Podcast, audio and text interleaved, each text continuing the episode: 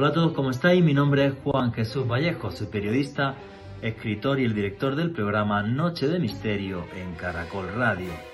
Vivimos tiempos convulsos, pero lo que está sucediendo a día de hoy es casualidad o es parte de un plan preestablecido, ordenado y diseñado por los que realmente gobiernan el mundo.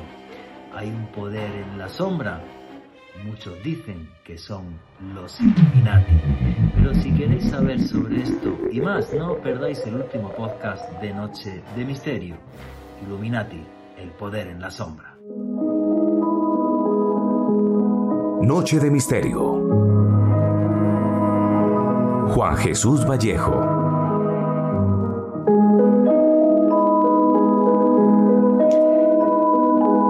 Vivimos en un mundo sin rumbo, cada vez con más violencia, sumergidos en un apocalipsis climático. Para muchos lo que está sucediendo ahora mismo nos pone al borde de una tercera guerra mundial. Y sí es cierto que desde la crisis de los misiles no hemos vivido un momento eh, tan tenso y eso fue en el año 67. Ha llovido un poquito desde entonces. Cada vez con una polarización más eh, absurda que hace que vivamos en un momento que podríamos comparar con lo que sucedió antes de la Segunda Guerra Mundial cuando en un bar en Europa germanófilos y pro-británicos se daban tortas en torno a un café Ahora mm, las agresiones se hacen a través de las redes sociales. Pensábamos que después de la Guerra Fría el mundo iba a ser uno, que ya no había enemigos, un bloque oriental y un bloque occidental. Pues nos equivocamos. Da igual lo que haga la especie humana, siempre nos estaremos peleando. Es algo inherente, por desgracia, a nosotros. Vivimos en un mundo tremendamente imperfecto, aunque ojo que esto tiene muchos matices. Le gusta que, al que le guste y al que no también, hay cifras que son demoledoras. En los últimos dos siglos, el mundo no solo progresó científicamente, sino que progresó socialmente. Me explico. Hace 200 años, justo antes de la revolución industrial, prácticamente el 90% de la población del planeta vivía en pobreza extrema. Hoy día, más de mil millones de personas viven en, pobreza extrema, pero es un porcentaje muchísimo menor que, que el de hace dos siglos. Sin embargo, Hace dos siglos no éramos capaces de destruir el planeta y ahora mismo sí. Pero la gran pregunta es de algo muy sencillo. ¿Lo que ha pasado en los últimos 200 años es fruto del azar? O sea, ¿somos tan brutos que da igual quién gobierne, cómo lo hagamos, nos vamos a seguir matando? ¿Somos así de brutos y en nuestra naturaleza? ¿O todo esto es un plan que tienen ciertas élites y que lo tienen todo muy bien apuntado, para manipularnos, para hacer con nosotros lo que ellos quieran, para crear guerras que justifiquen un gobierno mundial donde se nos restrinjan las libertades. Esas son el tipo de charlas que hay a día de hoy en foros, en redes sociales, en YouTube. Y obvio siempre que se habla de esto, surge el mismo tema.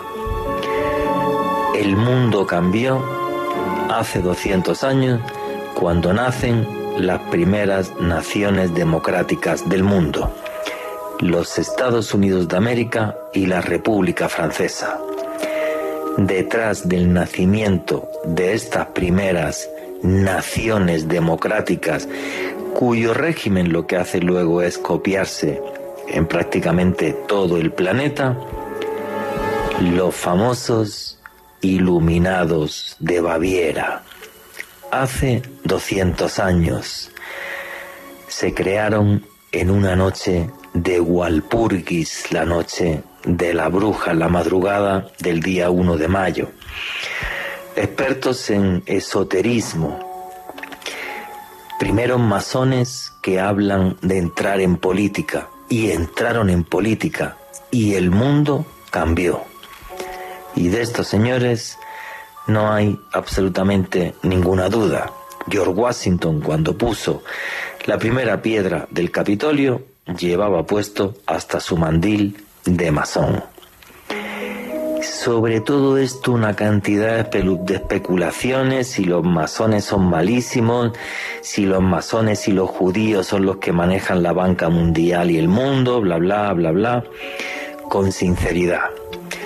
Eh, lo que creo, y creo que llevo algunos años en esto, el 90% más de lo que veáis, tanto en redes sociales como en YouTube, son soberanas y absolutas estupideces. Pero sigue habiendo ahí un pozo de inquietud y es normal que la gente se pregunte por esto. ¿Hay un gobierno mundial en la sombra? La verdad, yo no sabría qué responderos. Qué hermosa es la democracia, qué hermosa es, qué hermoso es que pensemos diferente sin tener que matarnos por ello. Eso es lo que construye una sociedad no solo democrática, sino moderna y tolerante. Esta última palabra, lo de tolerante y lo de la tolerancia, creo que es una cosa que cada día más se nos olvida. ¿Existe ese gobierno oculto en la sombra? ¿O somos tan brutos que nos matamos nosotros solitos y no nos hace falta ni los Illuminati? Pues qué gran misterio, señores. Yo no sabría daros ahora mismo una hipótesis, pero al final del programa, como siempre, la daré y daré mi opinión. Personajes oscuros que cambiaron y modificaron la historia. Y eso sí, yo sí que creo que hay personas con tal poder que eso es nocivo para el mundo. Buenas noches, noctámbulos. Mi nombre es Juan Jesús Vallejo, los que queráis seguirme en redes sociales, mi Twitter es arroba. Y esto es Noche de Misterio. Y aquí lo que hacemos es periodismo de misterio. Nosotros os ponemos los hechos encima de la mesa y vosotros decidís qué hay detrás y qué no. Ya no cabe de decir mis redes sociales, eh, en Twitter arroba Juan Vallejo, en Instagram y en Facebook Juan Jesús Vallejo. Quiero comentaros que lo que os guste el periodismo de misterio, tenéis un canal de YouTube que se llama Oculto tras la sombra. Todos los jueves salen podcast, llevamos ya dos semanas haciendo podcast.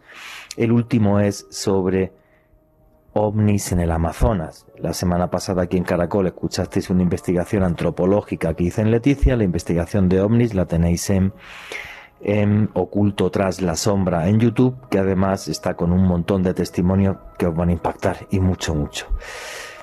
En fin, señores, esto es una gran familia, la familia del misterio, donde se puede opinar en libertad. También comentaros que todos los meses Alejandro Bernal y un servidor hacemos una charla aquí en Bogotá. Toda la información la tenéis ahora mismo en mi Twitter, arroba Juan G. Vallejo, Juan J. E. Vallejo. Vamos a hacer una charla el día 20 sobre mensajes de otros mundos. Llegan aquí ovnis y demás, pero se están intentando comunicar o ya se comunican. De eso va esa charla. Bueno, y antes de arrancar el programa, en solo dos minutitos quiero comentar una cosa. Como esta semana se montó un revuelo muy grande en mis redes sociales, porque di mi apoyo incondicional al pueblo ucraniano, me parece una barbaridad lo que está eh, sucediendo, y por poner diferentes tweets diciendo, Dios mío, yo ya empecé a ver imágenes y lo que estaba viendo me, me horrorizaba, bueno, pues por dar mi opinión, no sé cuántos insultos me cayeron, el que más se repitió es español HP o español no sé qué. Nunca en mi vida había sentido eh, el significado profundo de la palabra racismo. Eh, luego lo comenté esto en Twitter, hice un hilo, y igual que también es cierto que si me insultaron 50 personas, pues a lo mejor fueron 500 o más las que me dieron su apoyo, ¿no? Sí me pareció eh, muy triste, ¿vale? Ya, ya os repito, nunca había entendido el significado de la palabra racismo. Esto es algo que viene de atrás. Esta semana, digamos, fue como, como la espoleta. Hay gente que se piensa, porque, porque soy español, vengo con el yelmo y la espada o algo así, o no, no tengo ni, ni idea. Pero sí es cierto que cada vez hay un odio más grande. Mucha gente aquí odia a lo que tiene que ver con lo occidental o lo europeo, igual que en Europa hay racistas, ¿eh? pero un montón, no penséis que hay uno, uno o dos. Pero, pero sí me pareció muy triste, y me pareció muy triste porque lo único que, que hice es apoyar a un pueblo al que le están cayendo bombas. Y entonces muchos dirán, no, pero es que en Ucrania había eh, un batallón nazi que era el Azov, correcto, y mataron 50 personas, las quemaron vivas para ser exacto en la ciudad de Odessa y el señor Putin envenenó a, a, Yushchenko, que era, fue el presidente de Ucrania, y el señor Putin mandó a francotiradores a matar gente. En febrero del año 2014 murieron 50 personas el día 20 de febrero en el centro eh, de Kiev. O sea, era una guerra que se veía, se veía venir. Pero lo que de las cosas que sí me dolieron, por ejemplo, es ver un Twitter donde alguien me dice, y cuando matan kurdos no dicen lo mismo o tal, o ese tipo de cosas que dice la gente de extrema izquierda, digamos claramente su, su, su, posición política, no, no pasa nada. Conozco muchos, tengo muchos amigos petristas, si gana Petro me parece genial, no tengo ningún problema, pero sí es verdad que dentro de la extrema izquierda hay, eh, la gente que me estaba insultando, ¿no? Y está claro. Pues me hizo mucha gracia esto del pueblo kurdo, Obviamente ya desde hace un tiempo y sobre todo esta semana he decidido no discutir con nadie, eh, no se puede hablar con un ladrillo, entonces directamente lo bloqueo. Pero me hizo mucha gracia el pueblo kurdo, ¿vale? Porque la primera matanza contra los kurdos hace eh, algo más de dos años, no dos años fue, fue la matanza de Afrin, que si la persona que me escribió ese tweet eh, yo le diera, yo le dijera en qué parte del mundo está Afrin, no sabría dónde es, y si yo le diera un lápiz y un mapa del mundo para decir dónde está el Kurdistán, tampoco sabría dibujarlo. ¿Me podría decir alguien cuántos periodistas en Colombia tuitearon en contra de la matanza de Afrin? Que yo sepa, el único soy yo. Porque sí creo en el periodismo. Y el periodismo lo que hace es que denuncia cualquier tipo de abuso de poder tanto el de los turcos cuando mataron kurdos en Afrin, como el de los rusos que están matando ahora mismo gente en Ucrania. Como he criticado a Donald Trump, como he criticado los abusos del último siglo de Estados Unidos en todo el continente. Entonces, creo con sinceridad que no me merecía los insultos, creo con sinceridad que no me merecía eh, esas muestras de racismo que me han dolido mucho, lo tengo que decir, la gente cree que aquí soy un bot, no soy un bot, soy un ser humano que vive solo en Bogotá, en un país que no es el suyo, que hace un mes estuvo en el Museo del Oro de Bogotá y resulta que tengo un problema con uno de los guías oficiales del museo solo por mi pasaporte, que voy al lago Guatavita y tengo otro problema con los guías solo por mi pasaporte, entonces toda esta gente que dice que el racismo es estructural en Europa y que somos una gente malísima, debería mirarse el culo y pensar que el racismo es cualquier persona que te discrimina por tu pasaporte o porque eres de otro sitio. Entonces, quiero cerrar esto. Es un tema que, que me ha tenido muy mal, muy, muy mal. Yo estaba en un grupo, por ejemplo, de WhatsApp, los tachos de misterio, todos los fanáticos del programa, y me salí porque no pienso discutir con nadie que defienda a Vladimir Putin, porque es como defender a Adolf Hitler. No voy a discutir con nadie de eso, lo tengo clarísimo. Y además soy de los que cree que contra el terror y la barbarie no se puede ser tibio. Mientras ustedes me escuchan ahora, gente está muriendo en Ucrania. Gente que no pertenece al batallón Azov ni absolutamente a nada. Entonces, me parece increíble todo lo que ha pasado. Por un tema de asepsia mental, no voy a hablar de Ucrania en las próximas semanas. Os prometí un podcast en Oculto tras la sombra, no va a salir, lo haré cuando termine el conflicto. Y no tuitearé ni pondré en redes sociales más nada de, Ucrania. Me dan un profundo y sincero asco todas las personas que apoyan los bombardeos en Kiev y nada más, simplemente deciros que creo en el periodismo y que bueno, pues esta semana sentí lo que es el racismo. Vuestras opiniones sobre esto en un numeral que es Misterio Caracol. Creo que tenía que contarlo después de todo el follón que ha habido con mis redes sociales entre semana. Curioso que solo cinco países del mundo votaran a favor de, de lo que está haciendo eh, el señor Putin, porque le digo señor por decirle algo en, Ucrania. Bueno, simplemente quería comentar esto. Y por desgracia, pues las redes sociales se han convertido en, en el cafetín de hace 40 o 50 años donde la gente se, se partía la cara. Pero en fin, ya está. Me sentí muy molesto, nunca me había sentido así y lo quería comentar aquí en la radio después de todo el follón que se montó en redes. Bueno, y ahora sí, vamos a arrancar el programa tranquilamente. Alejandro Bernal, amigo, compañero, buenas noches, ¿cómo estás?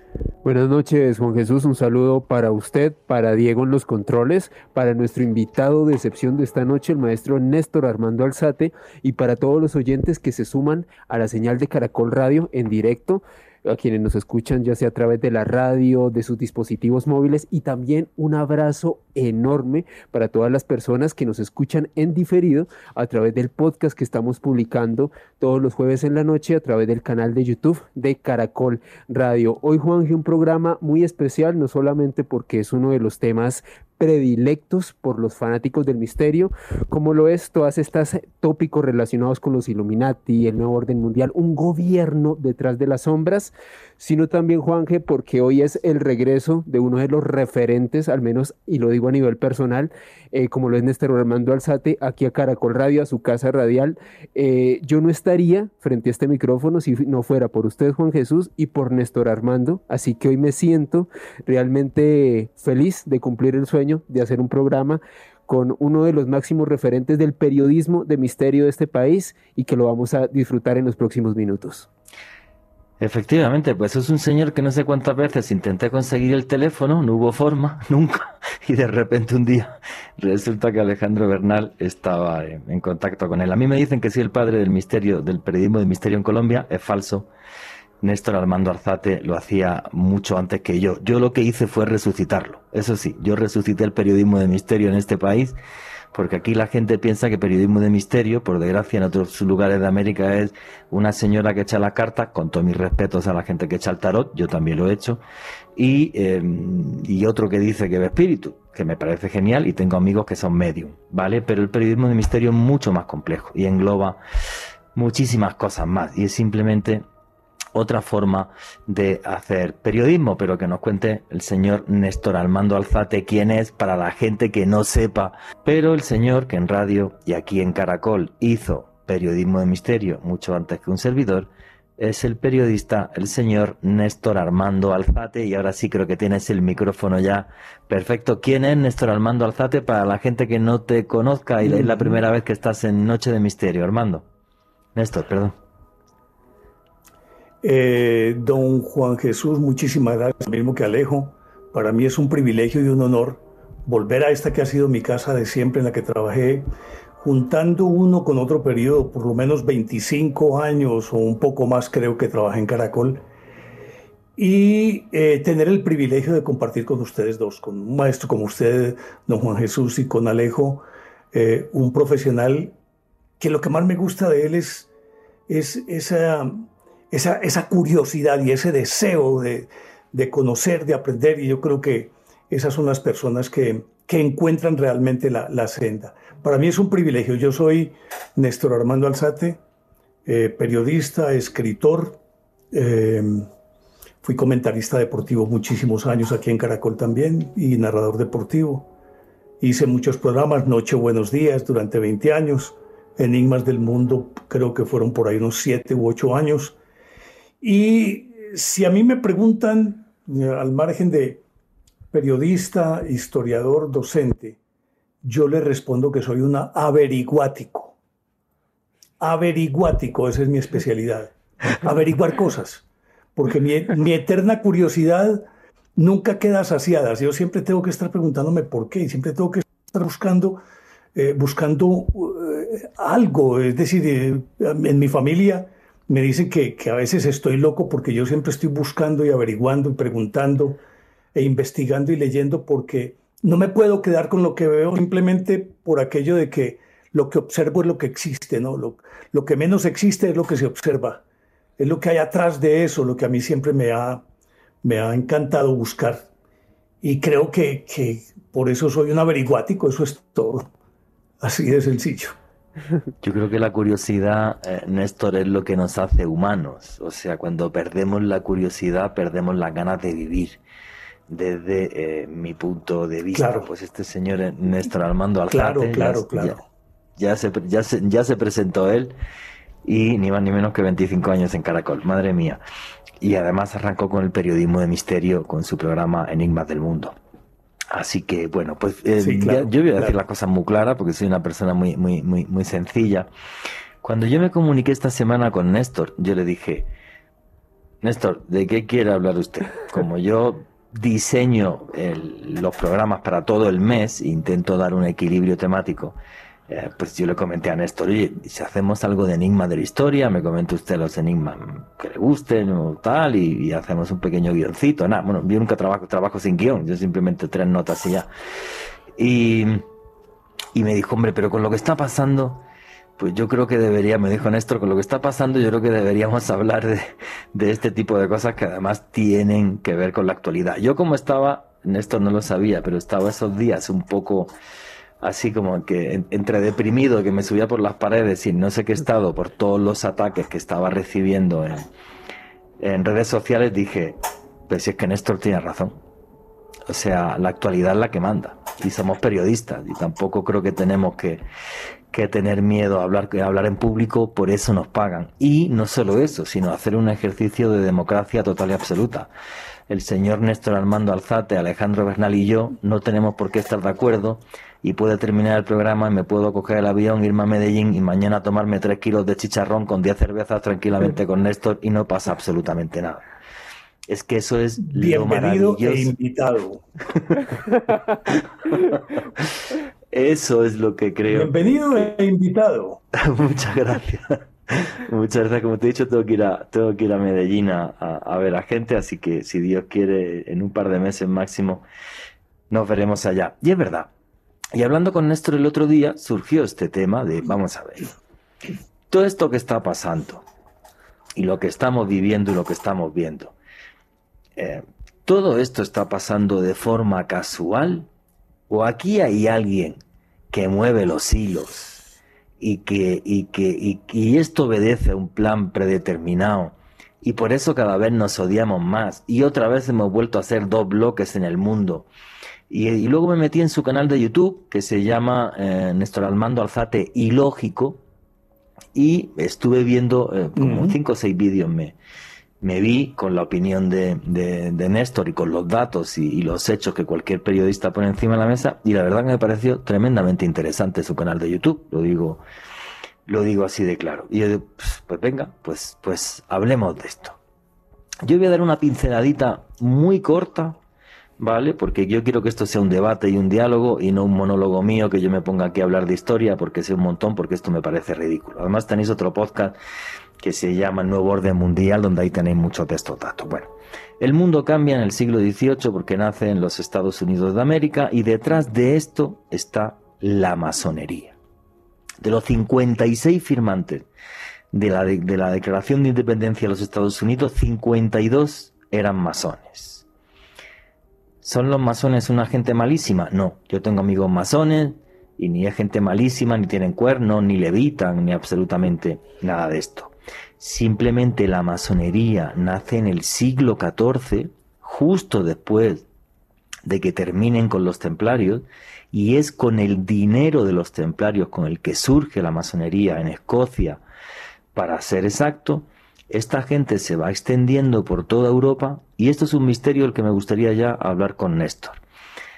Porque de repente los templarios van hasta Jerusalén, excavan en el templo de Salomón, se demostró en 1925 por una compañía de ingenieros británica cuando sacaron objetos templarios de debajo del templo, excavaron el templo.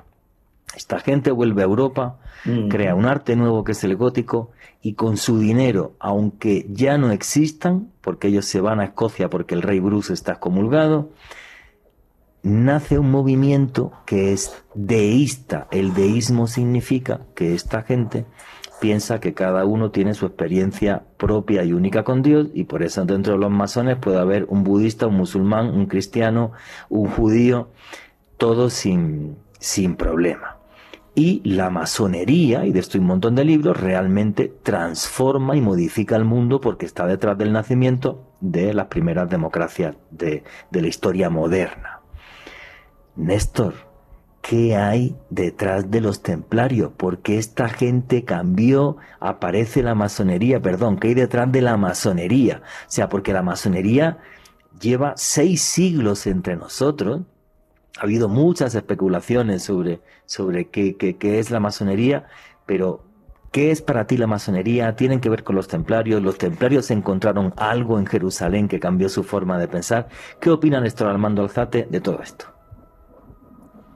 Bueno, desde eh, 1118 que llegaron esos nueve caballeros a Jerusalén, eh, de Champagne y los demás, eh, allí comenzó, comenzó una aventura que yo creo que habría que tomarla justamente, usted dice, encontraron, eh, buscaron algo y encontraron algo de, de- de- debajo del piso del templo de Salomón, pero es que esto comenzó con Hiram, que era el arquitecto de Salomón, y desde esa época eh, todos aquellos que sabían manejar la piedra, que podían construir catedrales, que trabajaban con la plomada y el compás, que no tenían más que simplemente eh, elementos que solo ellos conocían, construyeron todas esas catedrales góticas. Pero no les interesaba que los de afuera se dieran cuenta cómo era que funcionaba eso. Ahí yo creo que comienza ese matiz que, que es el de logia, un poco secreto. Eh, no entran aquellos que quieren, sino los que saben y pueden. Y tal vez ese hermetismo es el que hizo que a lo largo de la historia, con los templarios, de los que se dijeron muchísimas cosas y luego de, su ejecución, pues de Jacques de Molay en, octubre de 1314, cuando lo mataron a él, y que vino su maldición contra Felipe IV el Hermoso, contra Guillermo de Nogaret, contra el Papa Clemente V, que todos murieron en ese mismo año. Yo creo que ese hermetismo hizo que, que precisamente satanizaran a los templarios y que los templarios salieran con su tesoro. Hay una, teoría según la cual ese, ese tesoro salió por el puerto de La Rochelle y vino a América. Estuvo escondido en América y que parte del dorado del que siempre nos han hablado es ese tesoro templario. Cuando ellos llegaron, recuerde que antes del descubrimiento de América, Europa fue inundada extrañamente por la plata y no había plata en ninguna parte, sino que fue llevada por los templarios que ya venían aquí a América, mucho antes de Colón. Pero ese hermetismo permitió que se conformara una logia que pensaba más como filosofía que como maestros de obra, que eso es masón, maestro de obra, y que construyeran todas esas catedrales góticas y luego se decantaran más al pensamiento y lo que usted dice, hay masones buenos y hay masones malos, pero en sí la filosofía de, de la masonería eh, propende por el bien del ser humano, como son, eh, y aunque no es religión, como son todas las religiones, las religiones que se respeten siempre propenden por hacer mejor al ser humano, pero que se desvían, se desvían, porque es que son, son hechas por hombres y por lo tanto son falibles. Pero lo que yo creo es que cuando aparece Adam Website, pues en 1776, para fundar a los Illuminatis, lo que yo creo es que más que masones, lo que hicieron fue que este grupo se infiltró entre los masones y empezó a gestarse como una especie de simbiosis.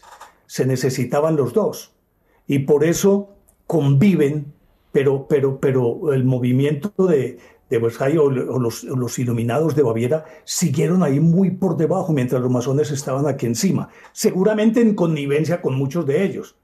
Pero lo que me parece a mí interesante es que todo este periodo del que hemos hablado, desde Salomón, el mundo se ha ido configurando de acuerdo con, esos, con estos grupos. Recuerde que los templarios solo le rendían cuentas al Papa. Correcto. Y llegaron a ser los más ricos y estados dentro de los estados. Y entonces en la época feudal, un señor feudal le llevaba ganas al castillo que tenía el otro porque producía más. Y entonces no tenía con qué iba donde los templarios y les decía, hey, yo voy a atacar a ese tipo. ¿Qué necesita? Una mesnada de mil hombres. Listo. Armas, caballos, lo que necesite. Tome, se lo entregamos. ¿Cómo nos paga? Nos hipoteca su castillo. Y entonces cuando este salía, iban donde el otro, los templarios, y le decían, hey, ese tipo los va a atacar, ojo con eso. Ese tipo ya se armó lo suficiente para acabar con usted. ¿Y qué hago? No, pues diga a ver qué necesite con mucho gusto. Inmediatamente le daba lo mismo que le había dado al otro. Empezaba la pugna y en la medida en que se iba adelantando la pugna, como ya las hipotecas estaban en poder de los templarios, ellos le iban quitando el oxígeno al que menos les convenía. Y simplemente dejaba al otro. Esa esa táctica es la que se ha usado desde entonces a lo largo de la historia. Siempre todas las revoluciones comenzaron por hambre, por el estómago. Pero el estómago, eh, si bien es cierto, los siervos en la Edad Media comían poco, pero comían. Pero no hay una pulsión animal que sea más urgente y más radical que el hambre. Nadie con hambre puede tener buen genio. Y entonces todas esas revoluciones se armaban a punta de estómago. Les quitamos la comida, el pueblo se enoja. Es de la única manera. Así fue la Revolución Francesa. Ellos le cortaron los suministros a París. Así fue cuando sacaron a Napoleón de la escena. Inclusive hay una anécdota, yo sé que usted, don Juan José, lo conoce y Alejo también, que cuando en Waterloo Napoleón ya estaba perdido, un Rothschild o Rothschild, no sé cómo se pronuncie, Rothschild o Rothschild. Rothschild, de la ah, familia. Rothschild, ¿ves? Mira, aquí que Alejandro está hablando de alemán. Bueno, resulta que cuando estaba ya perdiendo, él tenía todo listo, cogió un caballo y por el sistema de postas se fue a galope tendido, llegó a Calais, se montó en un barco, pasó a Dover, otros, otra, otra posta de caballos lo llevó hasta Londres y cuando llegó a Londres llegó a decir, a decir que iba a vender todas las acciones que, él, que ellos tenían en Inglaterra. Sí. Eso significaba para los ingleses que era que Napoleón había vencido. Entonces, él vendió todas sus acciones, pero puso otros agentes a que compraran las acciones de todos los demás porque todos agarraron a vender. Pues ahí se apoderó de la economía de Inglaterra en un solo día, en una sola tarde este señor. Sí, sí. Y como eso solamente es una muestra de un botón, la, la, independencia americana fue orquestada, dirigida, sincronizada y conducida desde el, desde el eh, eh, Tea Party. Tea Party, pues, el de, el de Boston. Desde ahí ya eso estaba sincronizado y armado. Después a Lenin lo pusieron a pasear en un tren por cuenta de ellos por toda Europa con cuatro millones de dólares mientras estaban matando al zar. Pues entonces uno dice, esto sucedió aquí, esto sucedió aquí, esto sucedió aquí. Después viene el Domingo Negro de San Petersburgo. Después la Primera Guerra Mundial. ¿Qué estaba haciendo Gabrielo Princip cuando, cuando Francisco Fernando se equivocaron de calle e iba por otro lado? ¿Quién lo llevó allá? Cuando lo mató. Y se inicia la Primera Guerra Mundial. Y recuerde que esa guerra fue entre primos, porque el Kaiser Guillermo era primo de, de, Jorge, el de, eh, el de Inglaterra. Ah, sí. Era Jorge V, creo de Inglaterra. Eran primos. Todos venían del tronco común que era la reina Victoria. Todos venían de ahí. Empezaron a matarse entre ellos e involucraron a todos los demás. E, es decir, a mí esto siempre me ha, sabido mal. Yo digo, ¿esto por qué sucede? Y siempre, si uno esculca un poquito, encontrará que existen unas coincidencias todas extrañas entre uno y otro punto, entre un hecho y el otro, y cómo se deriva el uno del otro. Le pongo uno más. ¿Cómo se quiebra Estados Unidos en 2008? Y en ese mismo momento es entendible que porque no tenían plata se quiebra toda Europa. Pero ¿cómo aparece la primavera árabe? ¿Cómo aparecen los movimientos de los indignados ahí mismo? El, socialismo del siglo XXI y a esos presidentes les da cáncer a todos. Pues eh, yo, yo, yo no lo puedo entender. Eso tiene que tener un hilo conductor. Nos harían falta hoy mínimo una hora más de programa. Yo me había hecho un preguión, ya está todo en la basura, para variar, y, me encanta que esto sea un, debate y un diálogo. Yo quiero hacer un repaso a lo que, a lo que estaba diciendo eh, Néstor y seguimos con el debate, el debate y Alejandro entra cuando, cuando quiera, ¿vale? Hay un detalle muy curioso en toda esta historia. cuando los templarios salen del puerto de La Rochelle, todos los que pueden escapar, y paran en dos sitios, paran en el puerto de Tomar en Portugal, y llegan hasta Escocia, donde está el rey Bruce, que dice, me llega un ejército gratis, perfecto, yo que estoy excomulgado, me da lo mismo. Esto me viene genial para pelearme con los ingleses eh, si es necesario. Y la familia Sinclair es quien los acoge y gracias a la familia Sinclair hacen además allí su último testamento en piedra eh, la capilla de Rosling. Eh, el, sello que en ese momento eh, acuña la familia Sinclair, que es clave para entender esta historia, que dice Secretum Templi, este, este sello, ahí aparece el dios Abrasas, que es un dios antiguo de origen griego, y entonces lo que se ve es un huevo y saliendo un gallo, que eso lo que simboliza es para crear un mundo nuevo hay que destruir lo anterior. Y realmente los masones lo hicieron. O sea, lo tengo más claro que el agua. Los masones destruyeron un mundo que venía desde, desde atrás y se crea eh, un mundo nuevo cuando nace Estados Unidos y cuando nace eh, Francia. Pero yo creo que ahí sucede una cosa que es clave en toda esta historia y quiero la opinión de Néstor que es la revolución industrial. Que a la vez que la política del mundo cambia, y esto es lo preocupante, y por eso muchos sí podemos llegar a pensar que hay un gobierno en la sombra, se crea un poder económico que no tiene igual en la historia. Se crean fábricas, se crea la banca moderna, que está en la clave de esta historia, lo que nos estaba contando eh, el señor Néstor Armando Alzate sobre eh, los Rothschild, que son los primeros grandes banqueros de la historia, pero es que, claro, son capaces de financiar a Gran Bretaña en la guerra contra Napoleón. No es que tuvieran un peso o dos, tenían toda la plata, toda la plata del mundo. Néstor, ¿será que tenemos un gobierno ficticio mundial que es el del... Porque yo viendo tus vídeos esta tarde, hiciste una reflexión buenísima en uno de los vídeos, no recuerdo cuál era ahora.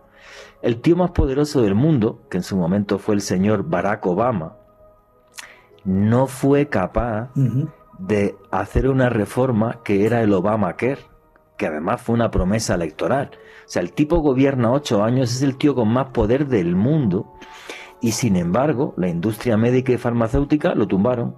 No fue capaz de hacer una reforma, no pudo. Yo un día hablando con una norteamericana de esto, tomándome un par de cervezas en Madrid, me decía sobre esto. Es que los norteamericanos, ¿cómo somos? ¿Cómo podemos ser tan egoístas que tenemos 700 mil millones de dólares en gasto militar y, si estás fastidiado te mueres en la calle porque un hospital no te, no, te, no, te coge. O sea, esto es una cosa como muy loca. O sea, realmente tenemos unos políticos que hacen como que mandan y hay una élite económica que es la que realmente es la que ejerce el poder. Porque el ejemplo que dabas tú en tu canal de YouTube, que se llama Néstor Almando Alzate y lógico, me parecía buenísimo. O sea, este tipo, con todo el poder, no pudo hacer la reforma. Imposible.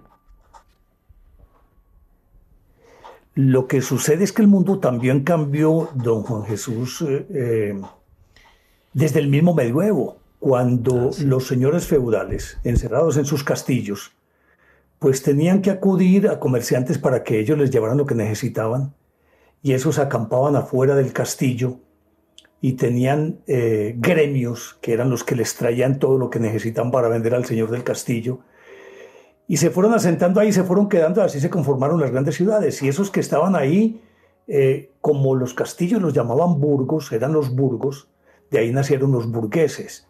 Mire que cuando los burgueses cogen fuerza, cuando las ciudades se salen de las murallas, que ellos se apoderan de todo el comercio, aparecen esos banqueros como los de Siena, como los Rothschild. Ahí aparecen, son burgueses. Llega un momento en que los reyes se deben a ellos no alcanzan a ser nobles, no los dejan ser nobles, pero tienen que acudir a ellos para que les presten plata, para que los financien.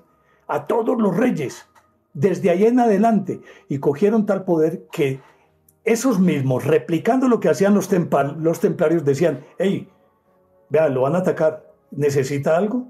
Entonces los ponían a pelear a todos. De ahí surge esa, esa idea illuminati de dividir para reinar y crear su filosofía que es la tesis, antítesis y síntesis.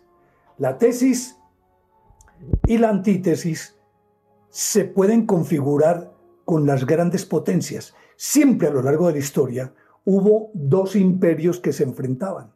Siempre. Nunca hubo uno solo.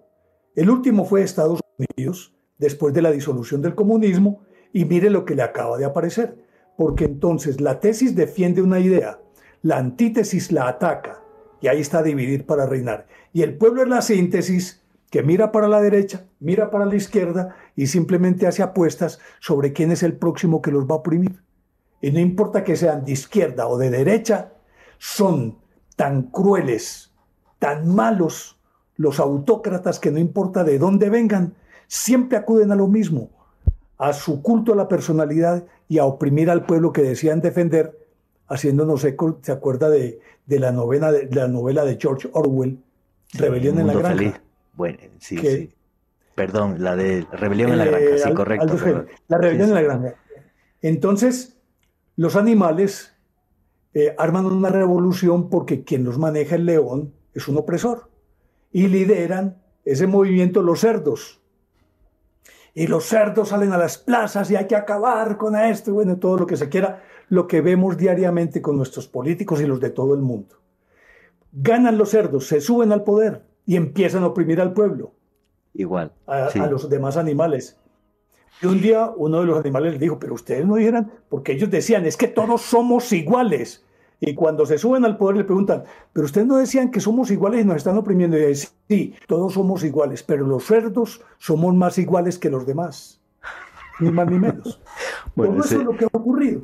Simplemente por eso nos tienen aquí. Es que yo creo, y lo que defiendo en mi último libro en, conspiración, es eso, el poder corrompe. O sea, el poder corrompe. El ser humano es una cosa tan tremendamente débil que el poder corrompe. Y ahí tiene gente que, que, que, que, llega al poder con una... Ahí. Dele, dele, Néstor, dele. Usted, usted, usted que, que me dijo que era fanático de, los vikingos, que estaba viendo Valhalla. Lo interrumpo por esto, porque hay una conversación entre Ragnar Lodbrok y el rey Etelberto en Inglaterra cuando él ya, ya va a morir y se ponen a discutir y a filosofar sobre justamente eso. Y dice Ragnar Lodbrok, el poder,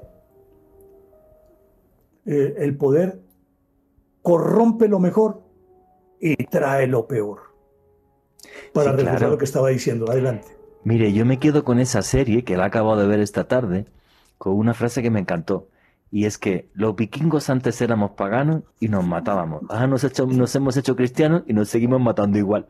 O sea, da exactamente igual qué religión tengan, es una cosa que se lleva en la sangre, ¿no? Y, y, claro, hay que meterse, para entender todo esto de los Illuminati, porque se habla de, de un poder en la sombra, sí tenemos que irnos a un tiempo donde las monarquías absolutas gobernaban el mundo y además bendecidas por el poder, poder de Dios. Bueno, vamos a ver, que yo cuando era niño y en España me daban cinco pesetas y veía la moneda, decía Francisco Franco, caudillo de España por la gracia de Dios. O sea, que esto no es medieval, ¿eh? que esto lo he vivido yo, no es que me lo han contado ni cosas de esas.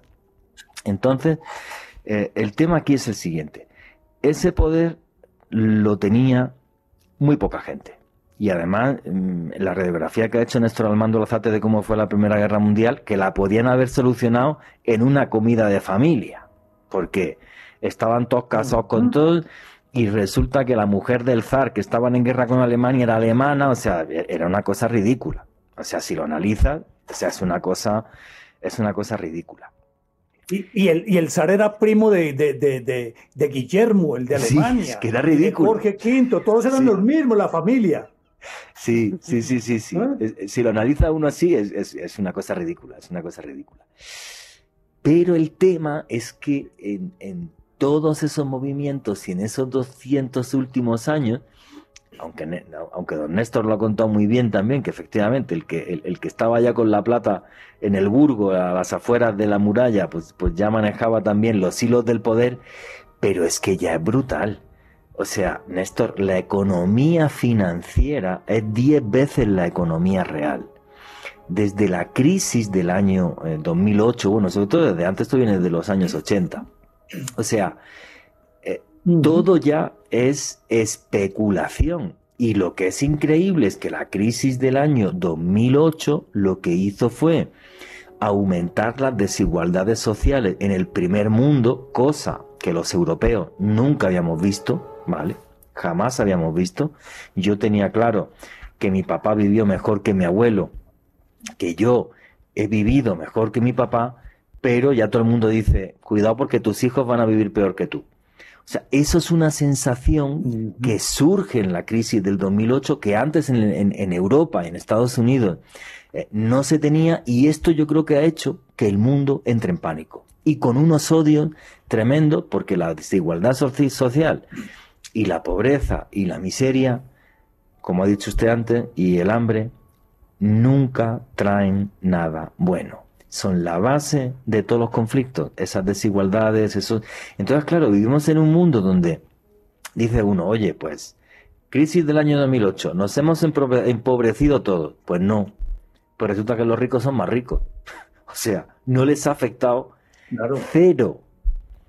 Cero es absolutamente nada. Al revés, tienen mucha más plata. ¿Por qué? Porque ellos no viven en la economía que vivimos nosotros que somos unos asalariados o que tal. No, se dedican a especular y otra serie de cosas que son legales, que además, como se, se desreguló todo esto, toda esa forma de, de, manejar la economía están totalmente desreguladas. Recomiendo un documental que se llama Salvar el Capitalismo que hay en Netflix, donde está el, el que fue el, el, ministro de Trabajo cuando, cuando, cuando Bill Clinton cómo lo cuenta el tipo, o sea, cómo vio que se desmoronaba la economía delante de, su, de sus ojos y era la mano derecha de uno de los tíos más poderosos del mundo, que es el presidente de los Estados Unidos.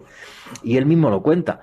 Entonces, el, el, el tema es este, ¿no? O sea, realmente hay un gobierno aparente, pero hay un gobierno que está debajo, que es el que maneja el billete. Y el que maneja el billete, no guste o no, maneja el mundo.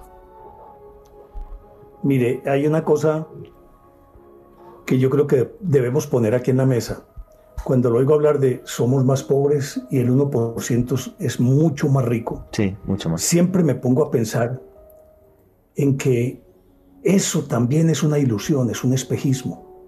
Y es un espejismo dicho en estos términos. Cuando la crisis de 2008, paralelamente se quiebran los europeos por razones obvias. ¿Cierto? Se quiebran los europeos. Y que todos quebrados. ¿A dónde fue a parar esa plata? ¿Quién la tiene? ¿Quién la maneja? ¿Quién la regula? Eso para empezar. En segundo lugar, cualquiera que vaya en este momento a un banco puede recibir X cantidad de billetes, unos cuantos. Pero realmente todo se está haciendo es con algo intangible. Para empezar, el billete es solo un papel que ni siquiera respaldo tiene sino que se basa en la confianza entre el banco y, el usuario. Y cuando a usted le consignan una plata, esa plata dice que te consignaron tanto y dónde está, yo no la veo. Y pasa, pasa de un lado a otro, supuestamente y de manera simbólica, de un bolsillo a otro. Entonces, los más ricos lo que tienen es que tienen los algoritmos y tienen los números para poder abrir la llave o cerrarla. Y decir que te enviamos mil millones de dólares, que nunca los vieron, sino que están en una nube, no existen, es un número nomás. Y por lo tanto, a nosotros de esa torta grande nos dan el numerito más pequeño y ellos se quedan con todos los demás números, pero no hay plata. Antes estaba respaldado por el oro. ¿Por qué en este momento eh, en el mundo hay una tendencia a acaparar el oro, a guardar el oro?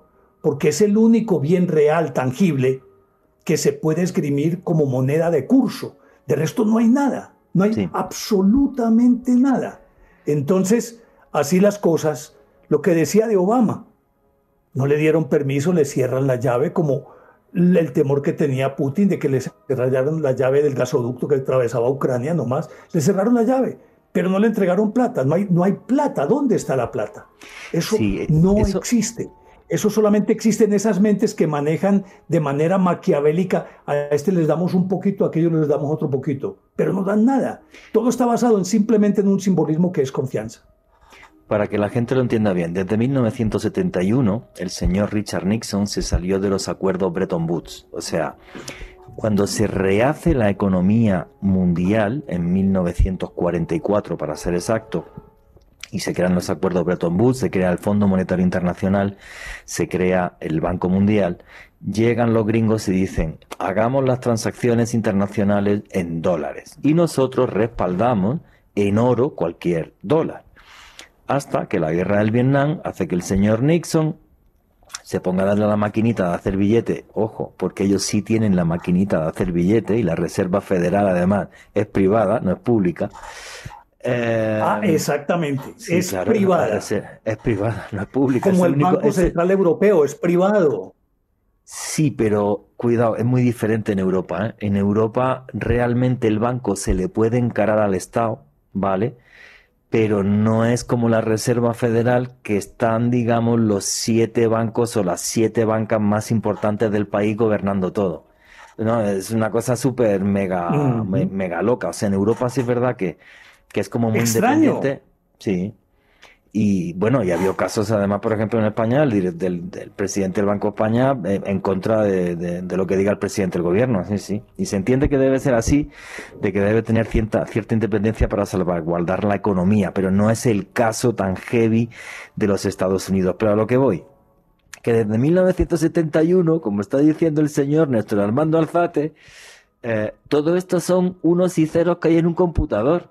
O sea, yo un día viendo un documental de esto, no me lo podía creer. O sea, ¿sabe usted cómo se crean 100 mil millones de dólares? Bueno, yo soy el gobierno norteamericano y le digo a la Reserva Federal, deme usted en un mail, deme usted 100 mil millones de dólares. Y llega la Reserva Federal y dice, vale, te he mandado 100 mil millones de dólares, que van a los bancos y desde los bancos, pues se mueven, se prestan, pero ojo, que el dinero de un banco, yo no sé aquí en Colombia cómo es. La verdad que aquí en Colombia es muy heavy si yo lo comparo con Europa, muchas cosas a nivel de, a nivel de banca, ¿vale? Por ejemplo, los intereses de, los intereses para pedir una hipoteca o, o una tarjeta de crédito aquí son absurdos. En Europa son nada. Y es más fácil para mover la economía, ¿no? desde el punto de vista de lo que sucede en Europa. Bueno, pues a lo que voy. En Europa los bancos, el coeficiente de caja, lo que tienen que tener real de plata de la que supuestamente tienen es el 1%. O sea, si tú me das a mí mm. un millón de euros, yo puedo darlo multiplicado por 100, porque mientras me quede el 1%, cumplo la ley y aquí no pasa nada. O sea, esto es una falacia, o sea, pero una falacia eh, total y absoluta. Faltan dos minutos, pero luego Alejandro Bernal nos va contra lo de la crisis del 2008, que le dije que se lo, que se lo preparara bien, que es, que es una cosa muy loca, porque lo que la gente no sabe es que eh, cuando colapsan los bancos, claro, los bancos son, o sea, el señor Néstor Armando Alzate y yo vamos a poner un negocio de chicharrones en Bogotá, porque el chicharrón de Medellín está buenísimo. Vale. Pues si el, señor Néstor Hay mucha competencia. eso es. Si el señor Néstor Armando Alzate y yo montamos el negocio de vender chicharrón, nos va mal y quebramos, el gobierno colombiano nos dice, oye, pues qué pena, lo habéis intentado, vale, lo vuestro en la radio, no deberíais hacer chicharrón y ya está. Sin embargo, si lo que tengo es un banco, como se supone que es esencial para todo el sistema financiero, da igual que lo hagan mal te vuelven a meter la plata otra vez y listo. Y se acabó. Claro, esto siempre te salvan. Claro, claro, que fue lo que yo viví en Europa. En Europa el rescate de los bancos españoles nos costó 60 mil millones de euros. Claro. Y además, bueno, allí fue peor. ¿Y tú crees que, y, crees que, que es el 4 por mil que desde hace 20 años estamos pagando los colombianos es porque era disque para salvar la banca y era una medida transitoria y ahí nos la dejaron. Ahí estamos pagando el 4 por mil. Nosotros sostenemos los bancos. Eso es, una, eso es una barbaridad. Un banco debería ser como cualquier otro negocio. Y luego Alejandro Bernal nos va a contar cómo en Islandia a los banqueros se les metió en la cárcel y se les embargó y no pasó absolutamente nada. Ahí tienen una de las mejores economías de Europa. Bueno, Alejandro Bernal, ¿qué fue lo que sucedió en la famosa crisis del año 2008? Y por qué existe un país del que no se puede hablar, aquí en Caracol menos mal que nos dan permiso, que es de lo que pasó en Islandia.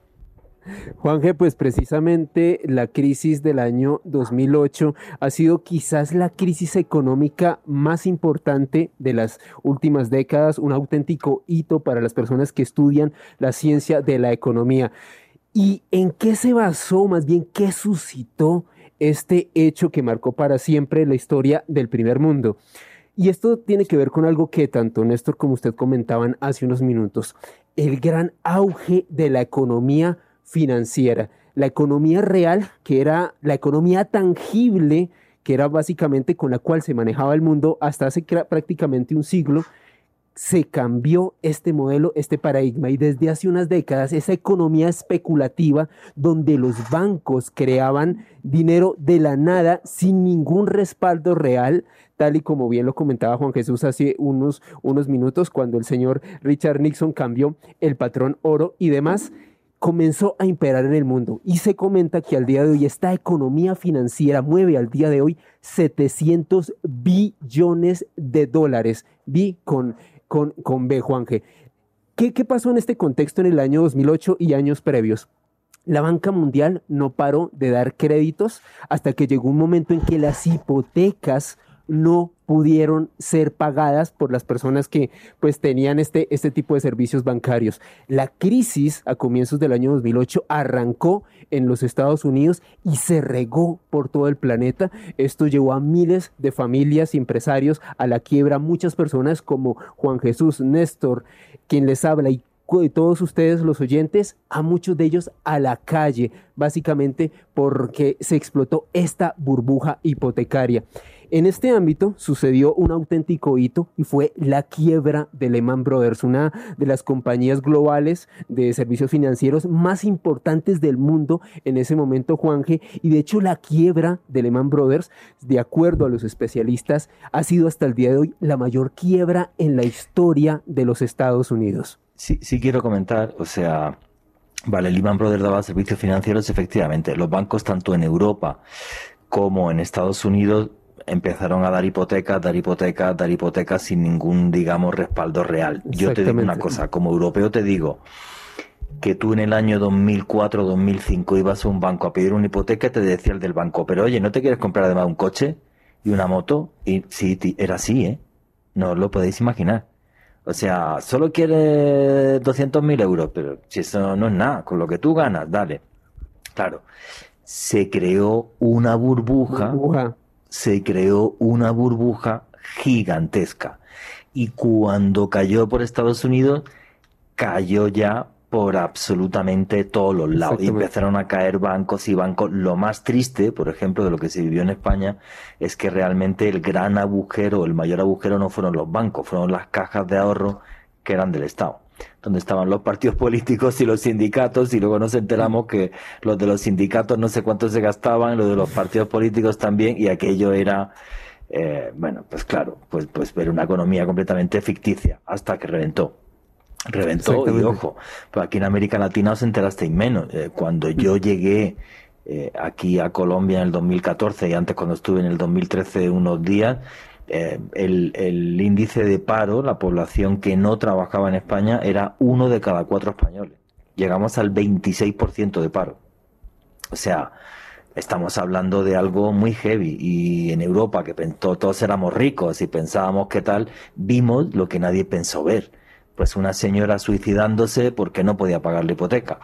Porque una de las cosas más vergonzosas de todo esto es que no se cambiaron ni con lo que pasó aquí Néstor comentaba lo del 4 por mil y tal. Bueno, pues en, en Europa peor. Porque tú en Estados Unidos decías, vale, pues no tengo que pagar la hipoteca, dación en pago, doy la casa y listo. No, no. En Europa da la casa que es igual, se la queda el banco y tienes que seguir pagando.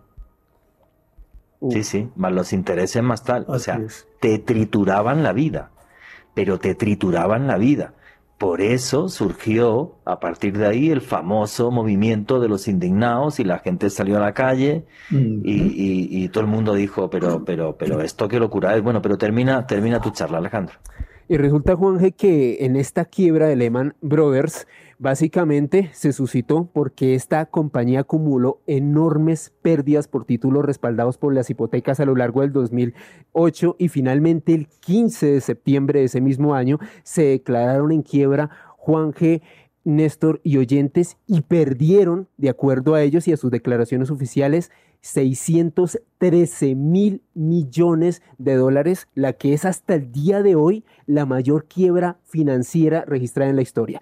Pero en este contexto, y ya que estamos hablando de quiebras, ¿hay algún país que pudo haber salido a flote? ¿Alguien que se salió del paradigma de lo que mencionábamos con Juan Jesús hace unos momentos? Pues en efecto, ese país existe y está al norte de Europa. Tenemos que viajar hacia Escandinavia, en específico a Islandia, y resulta que en el año 2008 los bancos de esta nación del norte de Europa llegaron a acumular una deuda de 86 mil millones de dólares cuando su PIB, eh, en realidad su economía real no era mayor a los 13 mil millones, estaban absolutamente quebrados.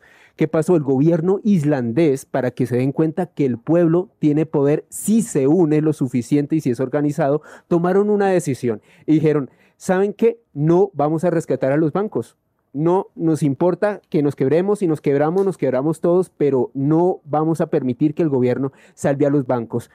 Debido a esto, el, banco Glitnir, el tercero más grande de la nación, fue nacionalizado. Los ahorradores islandeses en aquel entonces perdieron la mayoría de su dinero, pero la población prefirió esto para refinanciar con su dinero a básicamente seguir financiando a ese montón de ladrones de esa economía especulativa que se siguieran lucrando con el dinero de la gente de este país. La, la moneda de Islandia, la corona islandesa, se devaluó un 80% y de hecho en la bolsa perdió en, la bolsa de valores, perdió un valor por encima del 90%. En este proceso, en esta convulsión que hubo en Islandia hacia el año 2008, se condenaron a 31 personas a 99 años de cárcel, expropiaron a varios de los responsables que habían suscitado esta gran crisis económica, se les quitaron sus riquezas y pues de esa manera intentaron legalizar que su economía se reseteara, que arrancara de ceros, pero de esa manera poder crear un sistema más justo y más estable al día de hoy. Crearon en efecto un nuevo sistema financiero, arrancaron desde cero y pues de esta manera, Juanje, comenzaron a fomentar el turismo, que comenzó a traer, a llevar divisas extranjeras a este país, utilizaron ese dinero para reflotar la industria nacional, la industria de Islandia y para Europa para el año 2016, y este es un dato brutal, la economía subió un 7.2%, una de las economías más potentes de Europa en ese No, no, no, no, la más. O sea, son los que tuvieron el crecimiento económico más alto de Europa con mucha diferencia, gracias a ese reseteo. Sí es cierto que los irlandeses lo pasaron fatal, se portaron como auténticos vikingos, lucharon hasta el final, dijeron los banqueros a la cárcel, no hay ningún problema, que los embarguen, nos quedamos con los bancos los irlandeses, se nacionalizan, son del Estado, ya veremos si luego los vendemos o lo que sea, y lo más heavy de esto, porque el segundo banco más grande del país también se, nacionalizó, cuando se hizo eh, una votación para ver si, oye, em, ¿y qué hacemos? ¿Reponemos la plata de los ahorradores que se hace? Ganó el no. Dijeron, se acabó. O sea, nos fastidiamos todos y listo. Pero a partir de ahora las cosas se hacen bien, esto se vuelve a regular. O sea, no puede ser que un banco tenga mil millones y, y, y de, y de 80 mil. O sea, esto, esto no puede, no puede volver a, no puede volver a suceder. Todo se reguló y realmente empezaron a crecer y fue, y fue, no sé ahora mismo en qué puesto estarán dentro de Europa, pero fue durante varios años, si eso sí lo, puedo decir ese dato seguro, porque lo busqué para hacer el libro Conspiración, era la nación europea con el mayor crecimiento económico, pero con muchísima diferencia respecto al, al segundo. Lo que pasa es que, claro, tú cuentas esto, ¿vale? Que, que se puede meter a los banqueros en la cárcel y entonces dirán, pues Juanje es comunista, ni comunista ni nada, que me parece genial cualquier abuso de poder. El periodismo lo que hace es denunciar los abusos de poder. Y en este caso me parece, maravilloso lo que hicieron en Islandia. Néstor Armando Alzate, ¿por qué pasa en Islandia y en ningún lado más? Yo no lo entiendo. Mencionó usted, mencionó usted a, a los vikingos, aquellos vikingos, los descendientes de Floki, que era como la conciencia que tenían los vikingos, era el hombre de la conciencia. Y como es una sociedad relativamente cerrada, porque es, está muy arriba, y es un país también pequeño, yo creo que es más fácil. Pero usted no puede poner de acuerdo a 250 millones de estadounidenses. Eso, eso es casi imposible. Y mucho más si se tiene en cuenta que usted a un gringo le puede tocar lo que quiera, pero no le vaya a tocar el bolsillo, porque ahí sí la cuestión cambia de tono. Por lo tanto, yo creo que ese ejemplo, que se puede replicar, que se puede replicar perfectamente, eh, se puede hacer, pero a partir de la buena voluntad de la gente. Es decir, todos en la cama o todos en el suelo. Aquí los que tienen más y los que tienen menos nos tenemos que unir y que podamos reflotar la economía en bien de los demás, sin traicionar sus principios, sus principios, eh, en este caso, de economía de mercado. Ellos no traicionaron esos principios, simplemente rebobinaron lo que tenía y miren en dónde está. Y creo que eso es lo que le está faltando a la economía mundial en este momento. Pero con todo y ello, ¿cómo hace usted para que aquellos que se aislaron pudieran replicarlo o pudieran enviarlo a otro lado. Las élites dominantes, esos Illuminati que están en la sombra, no van a permitirlo, porque para ellos el secreto de todo esto, en lo que ganan toda la plata del mundo, en lo que mejor saben manejar, y se la jugaron o pretendieron jugársela con aquellas hipotecas tóxicas de 2008, es con los intereses. Ellos, ellos, la ganancia de ellos son los intereses. Ellos siempre van tras los intereses. Pero cuando los de Islandia dicen, no, no nos den a los ahorradores, no, nada de intereses, vamos a partir de nuevo, aquí no lo van a permitir. Y lo que está ocurriendo en el mundo en este momento, que son latigazos todavía de, aquel, de aquella crisis, es lo que prácticamente ha generado lo que está, lo que está aconteciendo, con esta polarización.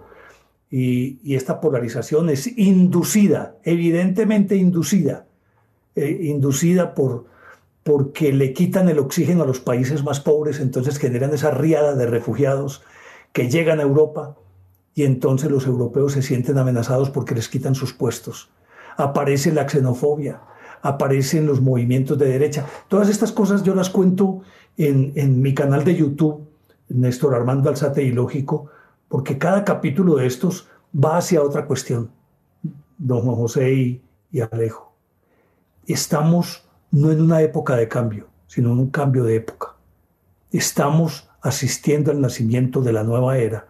Y una nueva era, la de Acuario en este momento, eh, tiene como característica que al comienzo hay convulsiones sociales de todo tipo.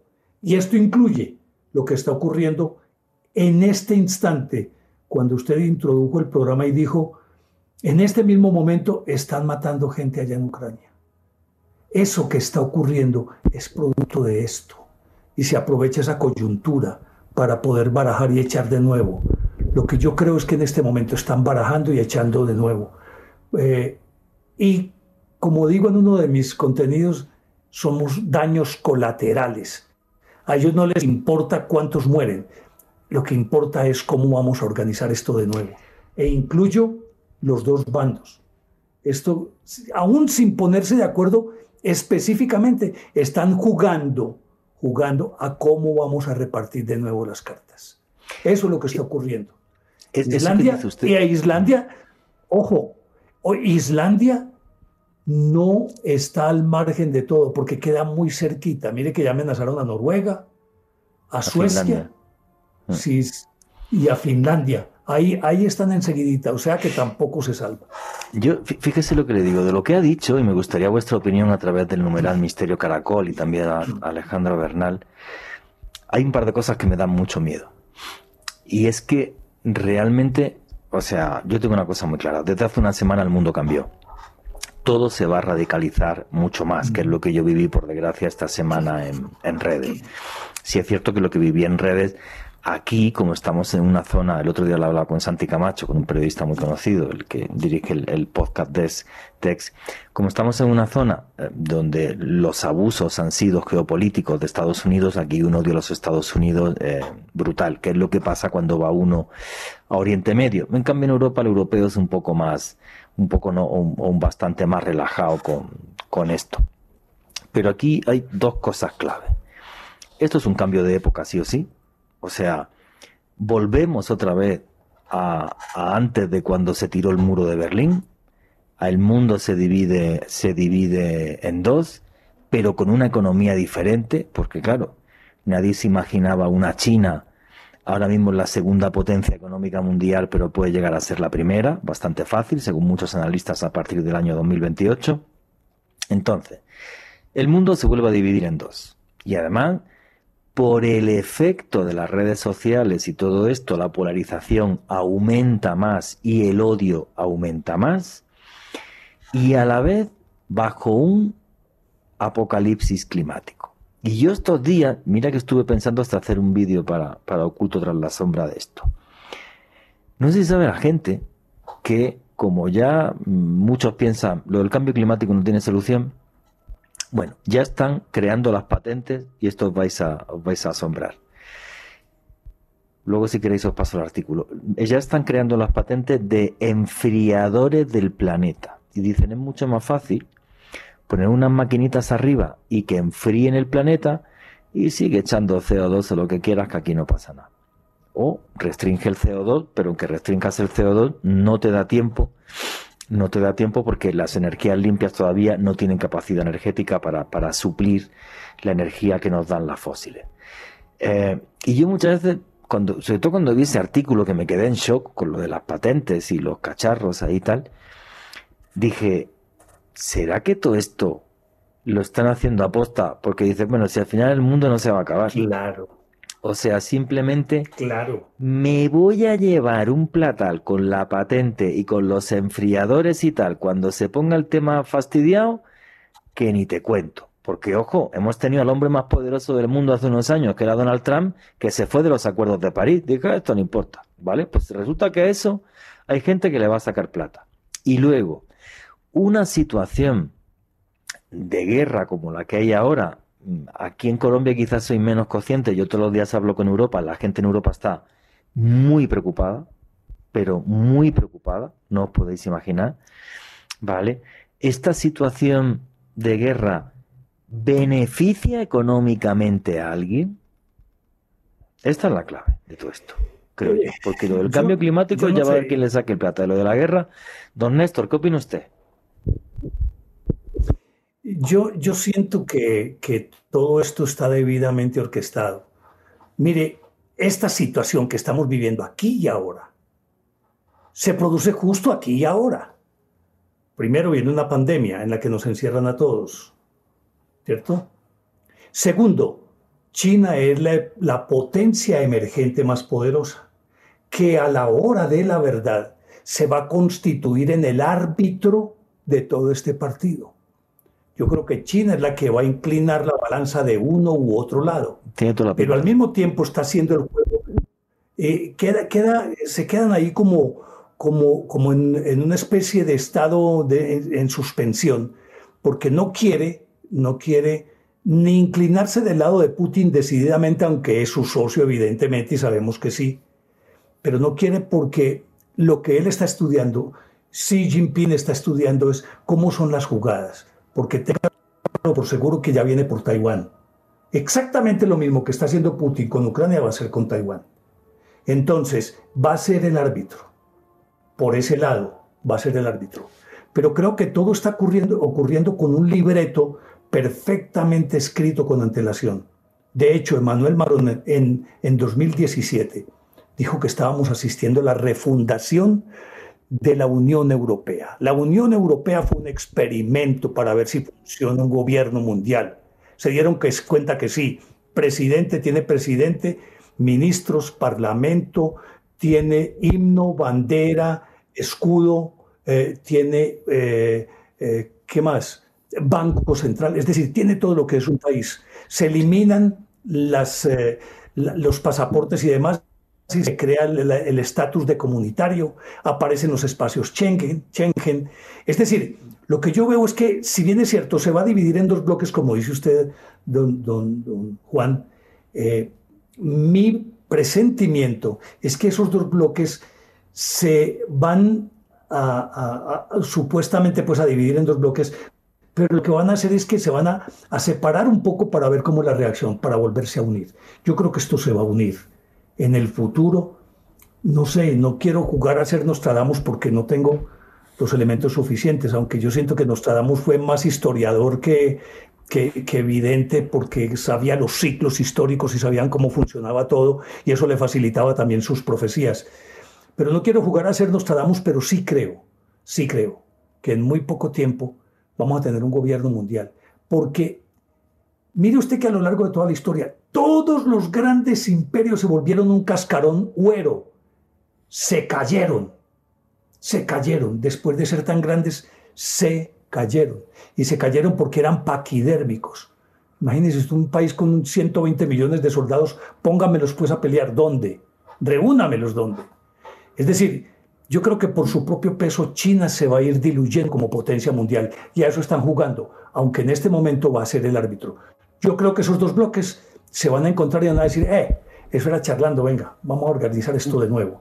Y como siempre, en peleas de elefantes, las que llevan del bulto son las hormigas, que somos nosotros. Fíjese, y yo ahí, por ejemplo, lo que, lo que pienso es que la historia nos ha demostrado que siempre que el número uno del mundo cambia es a través de conflictos. Cuando España era, era el líder mundial y lo cogió luego Gran Bretaña, el cambio no fue pacífico. Luego Estados Unidos por la Segunda Guerra Mundial. Tampoco fue a través de una cosa pacífica. Y todo esto que está pasando ahora, pues a mí me huele a exactamente lo mismo. Porque si China se come la economía de Estados Unidos, que parece bastante fácil en los próximos años, el cambio, ojalá me equivoque, no va a ser pacífico. Alejandro Bernal. Juan G., sobre lo que decía Néstor, me quedo con algo que comentaba Albert Einstein a comienzos del siglo pasado, y es que él veía que una de las formas de quizás poder mantener la paz en el mundo era crear precisamente un gobierno global, y era algo que planteaba una de las mentes más privilegiadas de la historia. Eso, es un tema que conozco bastante bien y como sabes hicimos un vídeo en, Oculto tras la sombra. Albert Einstein cuando vio caer la primera bomba atómica fue el que dijo tiene que haber un gobierno mundial, pero por dos cosas.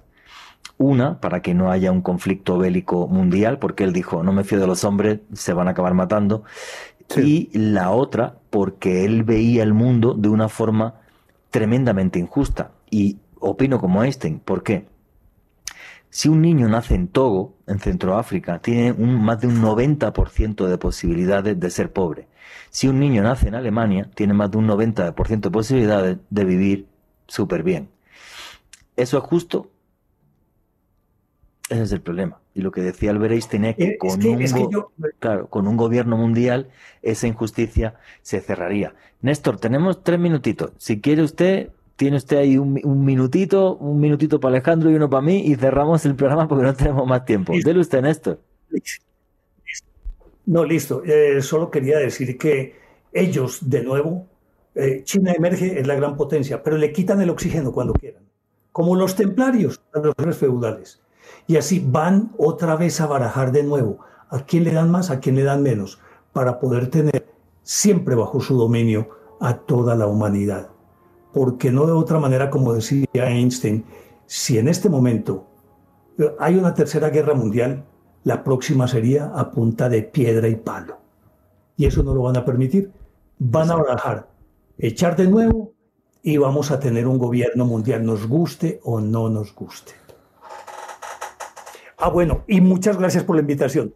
Gracias por la invitación, por, por recibirme en esta que sigo considerando mi casa y, a ustedes por su generosidad, don Juan Jesús, a ti Alejo por esa generosidad tuya siempre conmigo. Muchas gracias, muchas, muchas gracias. Don Néstor, la gracia, la gracias a usted por su colaboración. Ya le digo que me encantaría eh, que aparezca usted en otros programas y charlemos de otros temas, que ha sido un debate maravilloso. No sé si somos octavos, no menos del país en, en, Trending Topic. Y ha sido todo un placer. Y creo que también esto es un ejercicio de democracia. Estoy a su disposición cuando quiera. Muchas gracias. Pues, como habéis visto, no tenemos por qué estar de acuerdo. Simplemente charlamos sobre hacia dónde camina el mundo. Y madre mía, ahora mismo qué feo está. Alejandro Bernal, tiene 30 segunditos ahí para de 40 creo que tiene. Para Dale. Juan, Juanje, eh, feliz por esta clase magistral de historia. Creo que hicimos un recorrido a través de los sucesos, de hechos comprobables, con nombres y datos encima de la mesa y cumpliendo un sueño de compartir espacio con Néstor Armando aquí en Caracol Radio. Y a mí me pueden seguir en Facebook, Twitter e Instagram en arroba Ale con doble S. Bueno, pues yo tremendamente feliz de encontrar un señor como Néstor Armando Alzate, el padre del periodismo de misterio aquí en, aquí en Colombia. Preocupado por, la situación que está pasando en el mundo, por eso creo que el, que el tema de los Illuminati iba perfecto, porque sigo sin saber si somos tan brutos que solitos nos matamos y no nos hace falta nadie más, o realmente hay un pequeño grupo de personas que se ríen de la sociedad y del mundo absolutamente todos los días. Lo que sí es cierto, y las matemáticas no fallan, es que cada vez los pobres son más pobres y cada vez ese pequeño grupo de mega ricos son cada vez más ricos. ¿Eso me hace sospechar? Sí. No sé si se llaman Illuminatis o grandes corporaciones financieras. Pero realmente si el poder mundial sigue en manos de gente que piensa en el dólar o en el peso antes que en los seres humanos, señores, no nos va a ir bien. Si cambiamos de era y de época, ojalá sea para ver luz entre tanta sombra. Y nunca, nunca olviden que vivimos en un mundo mágico porque está repleto de misterio.